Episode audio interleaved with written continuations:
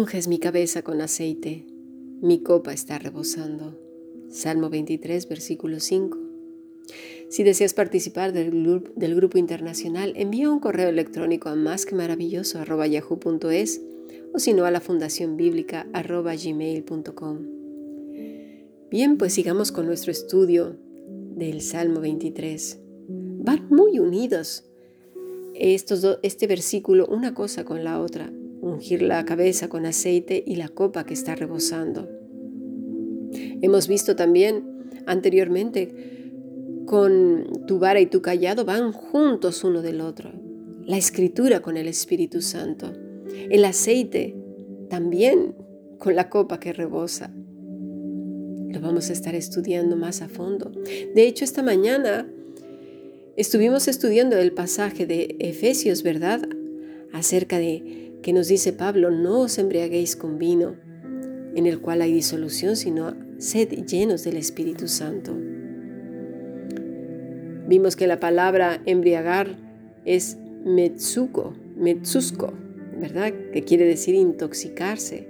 Muchos de nosotros nos intoxicamos con cantidad de cosas, con angustias, con iras, con resentimientos.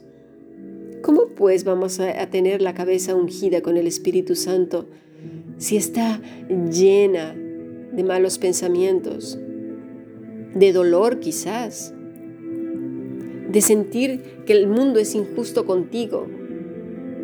Mucha gente a lo mejor no está enfadada ni iracunda, pero piensa que la vida o que la gente no le ha pagado conforme a lo que ella o él ha dado. ¿Y nuestro Señor Jesucristo? ¿Te has puesto a pensar? Él siendo santo, puro y sin mancha, ¿cómo le hemos pagado todos? El mundo entero le ha rechazado, se burlan de Él por donde quiera, bueno, en películas, programas de televisión, blasfemias, cosas horribles. ¿Qué no harán contigo y conmigo? El mundo así es injusto. El Señor ya nos había dicho que por lo que Él ha pasado, nosotros pasaríamos, pero también Él se identificó con nosotros. No debemos responder igual que el mundo responde, sino quieta y reposadamente. Tenemos que ver de qué nos estamos llenando. Fíjate bien las palabras. La primera utiliza metzusko, que es intoxicar. Pablo nos dice, no te intoxiques. Te dice, llénate del Espíritu Santo. La palabra es plero. De hecho, en castellano, pletórico quiere decir llenarse de algo. Está relacionado más que nada con una característica positiva, especialmente la alegría, pero dice estar lleno o tiene gran abundancia. En griego, plero quiere decir repleto, atiborrar, imbuir. ¿De qué dice Pablo que debemos de estar atiborrados? Del Espíritu de Dios. Piénsalo. ¿En qué inviertes tus pensamientos? Mira, el 99% de las enfermedades comienzan en la cabeza, en el corazón del hombre. Cuando nosotros permanecemos en un estado de ansiedad, de alerta, mira, simplemente cuando te asustas, ¿qué, es lo que segregas? Adrenalina, ¿verdad? Imagínate que continuamente estás segregando adrenalina por el nivel de estrés que tienes. El ser humano está preparado precisamente para soltar adrenalina, que es la que en un momento dado eh, le previene de tener accidentes, ¿sí? Ese, ese, ese susto, ¿no? ¿Para qué? Pues para voltear y reaccionar rápidamente y tomar acción. Habemos quienes no reaccionamos tan rápido, pero bueno, es una reacción natural del ser humano.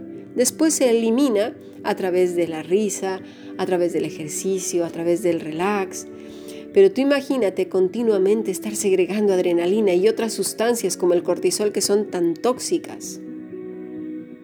Esto se te va por todo tu torrente sanguíneo y empieza a hacer un daño tremendo sobre todas las articulaciones, a los cartílagos.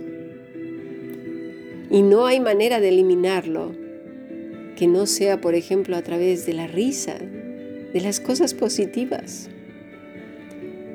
Por eso tenemos que ser llenos del Espíritu Santo para no pasar precisamente por este proceso.